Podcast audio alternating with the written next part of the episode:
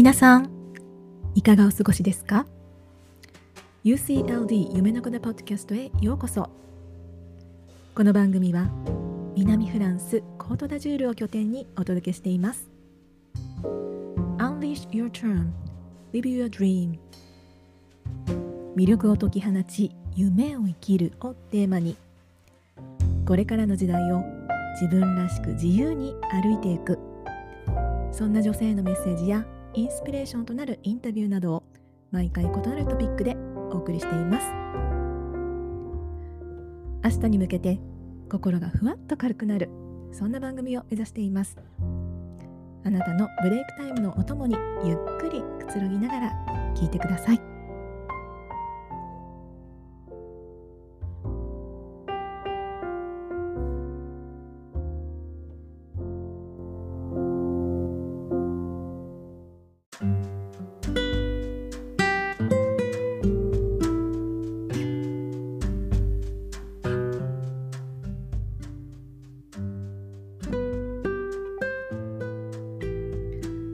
皆さんお元気ですか、えー今日は社会問題から探るあなたの価値観。気になるプラスチックのことというテーマでお届けしていきたいと思います、えーこのポッドキャストは Unleash Your Charm, Live Your Dream というメッセージで女性を応援している、えー番組なんですけれども、まあ、一見そんな社会問題なんて、えーこのポッドキャストに関係ないんじゃないって思われるかもしれませんが、えー実は結構関係あると、えー思っておりまして、えなぜかというと、えこう日々のニュースなんかを見ていてちょっと心がざわざわっとするポイントって、え皆さんあると思うんですよね。でそんな心のざわざわなんでこれが気になるんだろう？どうしてちょっと引っかかるんだろうっていうところをスルーせずに、えー受け止めてちょっと考えていくとご自分の価値観がよりクリアになってくるというところが、えーあると思います。なのでやりたいことがわからないっていうようなお悩みに対してもしかしたらヒントになるんではないかなと、えー思いましてで今日はその中でも、えー私がちょっとざわざわするポイントである、えプラスチックのことえを取り上げてみたいと思います。え今年の春に、え結構衝撃なニュースがありまして人間の、血液の中からマイクロプラスチックが検出されたということで欧州で行われたリサーチで被験者の数はそれほど多くはなかったみたいなんですけれども約80%の、えー被験者の中からプラスチックの成分が見つかったというふうにレポートされていました。でそのこと自体が具体的にどういう健康被害につながるのかっていうそれが何を意味するのかという、えー結論はまだ出ていないんですが一方でその影響がはっきり分かってしまうまで、えー状況が進んでからではもう too late 遅いっていう警笛を鳴らしていらっしゃる方もたくさんいらっしゃるんですよね。で私もよく聞くのが、えーまあ、そのプラスチック、えーというのが、まあ、環境ホルモンというものを作り出しているっていうふうに言われているんですがやっぱりその人間を含めた動物全体の生殖機能なんかにすごく影響しているっていうことはよく、えー聞いています。で、えーかなりもうすでに前なんですけれども、えー確かカナダで、えープラスチックを含めた結構環境汚染の激しい、えー地域に住んでいる、えーところから女の子ばっかりが生まれるっていう男の子の数があの本当に少ないっていうところで保育園に行くと男の子がほとんどいないみたいな地域があったりしてでそれが、あのーその汚染のせいではないかと、えー言われていました。で私が、あのー子供を持ちたいなって思い始めた時に専門の方といろいろお話を伺ってみるとやっぱりあの美容のものを食べた方がいいよとか環境ホルモンって結構いろいろと影響があるよっていうこともすごく言われましたね。で今ははっきりその影響があのダイレクトなものとしては分かっていないんですが、まあ、それが進んでしまうとやっぱりその次の世代、えー次の将来に、えーまあ、よりヘビーな影響があるんじゃないかなあったらちょっと嫌だなと、えー、思うのでまあそれが結局私のざわざわポイント、えー、になっているんではないかなと思います。で日本に2年前くらいに、あのー、ちょっと一度帰ったことがあるんですがその時スーパーに行くと生鮮食品のところには、えー、まず1段階目としてそれを入れるポリ袋が用意されていてでそれをレジに持っていくと、えー、さらにプラスチックのレジ袋が自動的に出てきて、えー、さらにそれに入れていくっていう感じでもう結構な量のあのプラスチックバッグを1回の買い物でもらったなっていう。でそれをもう自動的に出てくるので断るなんか隙もほとんどないみたいな。あのすごい日本の店員さん手際がいいのでそして全部あのフランスと違って向こうで入れてくださるので、あのー、なんかそんな隙もなくたくさんのプラスチックバッグをもらって帰ってきたっていうことで、うん、それはちょっと衝撃だったんですよね久々に帰って。であの、家庭の中でもやっぱりあの食品の保存用のプラスチックのラップっていうのも常備されていて、まあ、毎回の食事の後にそれを使ってるなっていうのもありましたしあとは私子供連れで帰ったんですけれども子供のもの例えば哺乳瓶のようなあのものを買う時に、えー、まあそれプラスチックででできてるものもたくさんありますよね。でそこであの日本のベビー用品のブランドのトップブランドでも、えー、そのプラスチックの素材に関する情報がすごいあの少なくてあんまり明確に表記されてないなと思ったんですね。欧州だと BPS、BPA フリーっていうものが必ず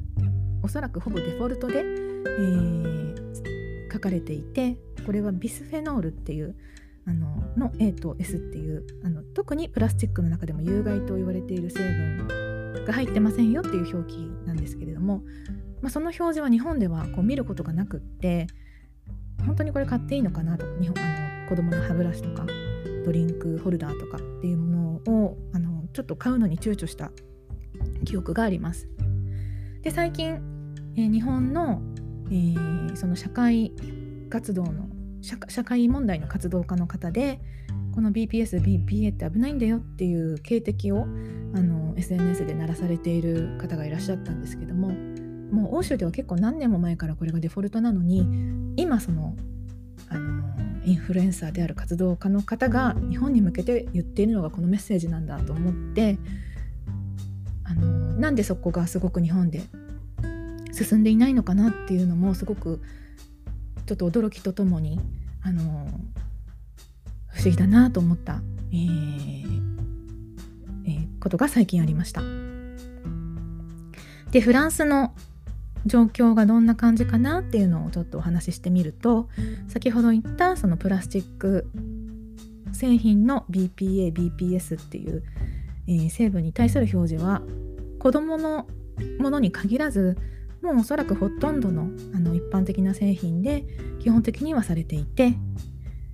もちろんこの2つの成分が入っていないっていうことだけが、あのー、100%安全イコールっていうわけではないとは思うんですけれどもただ一つの基準として、まあ、目安になるものとして表示されているので、えー、選ぶ選ばなきゃいけない時は、まあ、これがちゃんと、あのー、書かれているなっていうものを見てから選ぶ。そしてえー、結構数年前からフランスに限らずなんですけれども、えー、こうピクニックの時に持っていくようなプラスチックのコップカップっていうのはもうあの販売が禁止されているかもう縮小の傾向になっていて、まあ、オフィスで一般的にあるコーヒーマシンのそのカップなんかもそうですよね。そういったものがあの多分スーパーに行ってももう棚で見ることがおそらくないのかな。私もチェックはしてないんですけれども、えーまあ、そういったものが全部植物由来のものでできた製品に切り替わっているような状況です。で日本だとあの結構コンビニでプライ容器に入ったお弁当とかあのたくさん売っていて、まあ、昔よくこうオフィスで時間がなく働いているっていう、えー、時のランチタイムには、まあ、そういったものを買って電子レンジで温めてパパッと食べるみたいなことも結構あったかなと思うんですがその食品をプラ容器で加熱するっていうのはすごくあのやっぱり良くないっていうふうに言われているのであの、まあ、今は私そういうことはする機会がないんですけれどもあの日本でお弁当とか買う時はちょっと気をつけた方がいいのかななんて思ったりします。で家庭で使う食品保存用のラップなんかも私はもう今ほとんど使う機会がなくってじゃあどうやって、えー、やっているのかというと、まあ、ガラス製のコンテナがあってあそこに食品を入れる。でその蓋はシリコンだったりプラスチックだったりするんですけれども、まあ、あんまりその食品とは接触しないし、まあ、1回で捨てるようなものではなくって繰り返し使うのでまあそれで、あのー、とりあえずはいいかなっていう感じでそういうものを使ったりとかあと普通のお皿だったらえー、それをカバーする蓋をするためにシリコンの伸び縮みする素材の、えー、ものが売られていて、まあ、そういったもので代替したりとかあとは、えー、もっとナチュラルな素材だと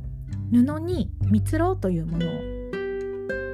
塗ってある程度その形がキープできるような硬さの布にしてそれをラップ代わりにあの使うっていうこともできて、まあ、そんな製品も、えあったりするので、まあ、探せばいろんなあのプラスチックのラップに変わるあの方法っていうのがあるんですよね。えそして大型スーパーに行けば、えー、プラスチックの、えー、レジ袋っていうのはあのもらう自動的にもらうことは全くゼロ、えー、ですよね。で必要な人は、まあ、そこに用意されている、まあ、何回か使えそうな結構ちゃんとしたあのショッピングの袋を、まあ、自分で買うお金を出して買うんですよね。でまあ通常の人は、まあ、それを買うのも嫌なので、えー、お家から、えー、ショッピングの、まあ、バッグを持って行ったりとかもっと大きくいろいろ運べるカートを持って行ったり、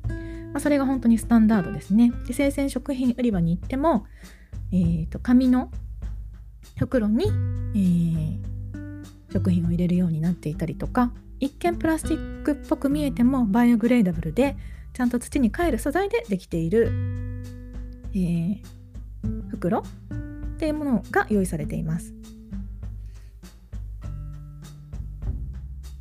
でフランスでも、まあ、あの食品の例えばヨーグルトの容器とかそういうものは、まあ、プラスチックでできているので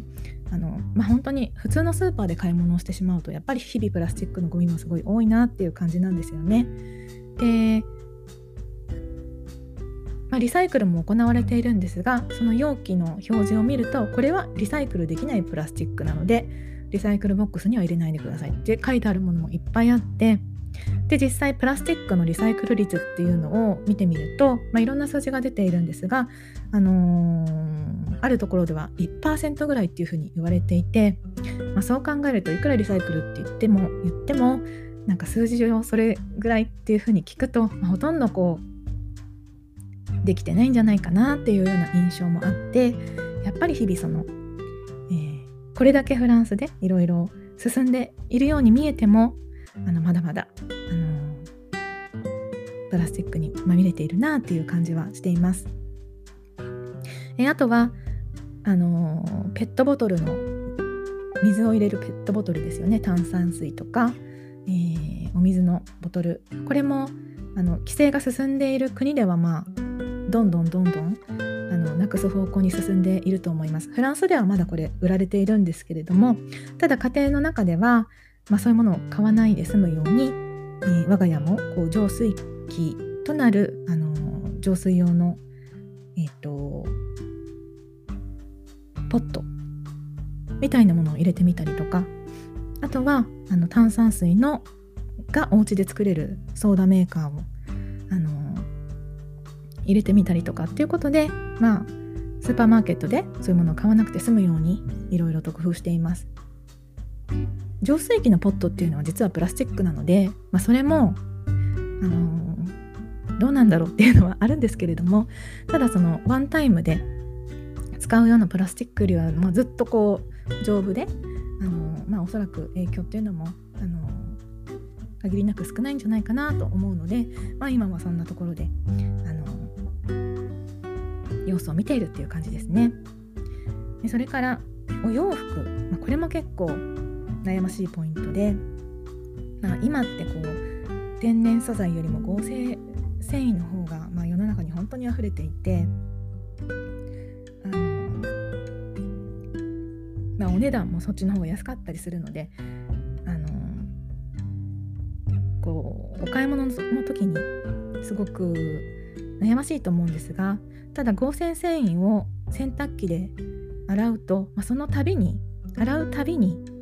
あのマイクロプラスチックを海に垂れ流しているっていうふうにも言われているのであの、まあ、洗濯のたびになんかこうざわざわするんですよね。もしそういうものを洗うっていう時には。なのでやっぱり今持っているものはしょうがないとしても次に買う時はなるべくあの天然のものにしたいなとか、まあ、そういうこともなんか気にしながら過ごしているっていう感じですね。でアウトドア製品とかだとやっぱりフリースとかよくかすぐに乾くあったかい便利な合成の素材がやっぱりもう主流というかもうほとんど100%だと思うのでなかなかそこは外しにくいんですけれどもパタゴニアっていう、まあ、有名なアウトドアブランドでは、まあ、その点にもすごく気づいていて、えー、お洗濯の時にマイクロプラスチックをキャッチしてくれる洗濯ネットっていうのを自社から販売していて、えー、まあ自分のブランドとしてはそういうものを作らなきゃいけないんだけれどもでもこの洗濯ネットであの多少は100%ではないんだけれども、えー、少しは防げるっていう、え、ことでそういったものを出しているブランドもあります。えもっと言うと、えー、化粧品というのも、まあ、このプラスチックの、えー、溢れている、えー、部類のものっていうふうに言われていて私も化粧品の、えー、ビジネスにいたことがあるので気になるんですが分かりやすいところで言うとメタリックのキラキラっとしたものが入ったグロスとかっていうのはあのまあプラスチックがいっぱい入って、えー、いるのだろうなと思いますしあとはこうスクラブ用スクラブの入った洗顔とかあとは歯磨き粉なんかもですね、えー、結構そういう感じだっていうふうに言われています。そしてあの石油由来のあのものっていうことでいうと海面活性剤とかもあまり良くないっていうんですがそれもシャンプーとかではすごく使われていますしえあとは柔軟剤ですよね。これも柔軟剤を使うと洗濯の後の手手触りもすごくよくってふわふわっとしていいと思うんですが、えー、プラスチック製のマイクロカプセルっていうのが、まあ、香り付けのためなんかに使われている製品がほとんどみたいで、えー、もう私もこう本当に長い間柔軟剤は柔軟剤というものを使ってないっていう、えー、感じです。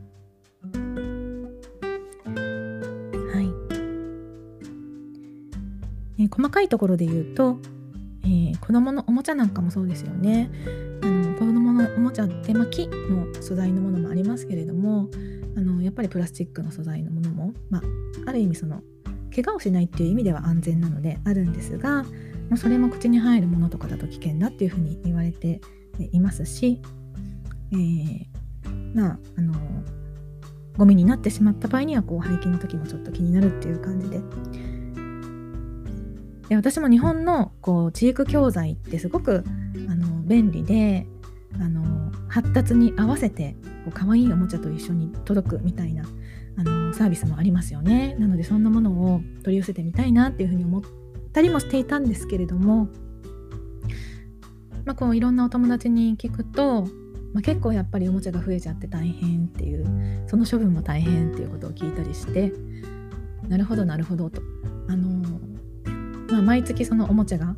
簡単に作られているおもちゃが増えてしまうっていうことはやっぱりそれをその後使った後どうするかっていうのを考えなきゃいけないんだなっていうふうに思うとあのやっぱりすごく長くあの持つ素材で作られているものをあの、まあ、自分の子供が使う期間は短くてもそういうものにあの触れてもらってまた次の必要な人にこう譲ったりとかってしていく方があのその教育っていう観点での効率はそのそういった地域教材で得られるものはすごく大きいのかもしれないんですけれども、まあ、全体的なもっと大きい目で見た教育っていう観点から考えた時もあのそういうものにあの頼りすぎずにあの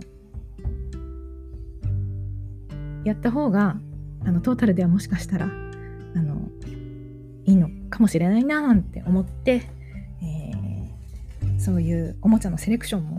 いろいろなんかこう思いを巡らせていた、えー、最近でございます。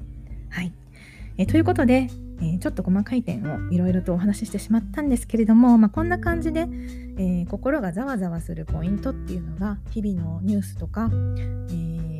っていうものの中でいろいろ皆さんあの違うところであると思うんですよねプラスチックに限らず。でそういうところでなんで自分にはこれが引っかかってるんだろうっていうところを突き詰めていくとやっぱりそれが自分の生き方のチョイスっていうものにあの影響しているんだなっていうことが分かってくるんじゃないかなと思います。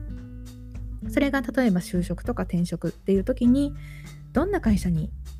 勤めようっていうことの基準になったりもするかもしれませんし日々自分が、えー、お金を出して買うもののチョイスをどうしていくかっていうことにも影響しますしどこに住むかとかどういう環境で過ごすかとかまたはどういう人と付き合うかとかそういうライフライフスタイル全体に、えーまあ、その自分の価値観っていうものが、まあ、反映されていくと、まあ、よりこう幸福度っていうのはきっと上がっていくと思うのでなんとなくその気になるポイントっていうのをスルーせずにあのちょっと心に留めて自分の価値観をクリアにしてみるヒントにしてみてはいかがでしょうか。はいということで今日は社会問題から探るあなたの価値観気になるプラスチックのことというテーマでお送りしました。最後までお聴きいただきありがとうございます。それではまた。アビアント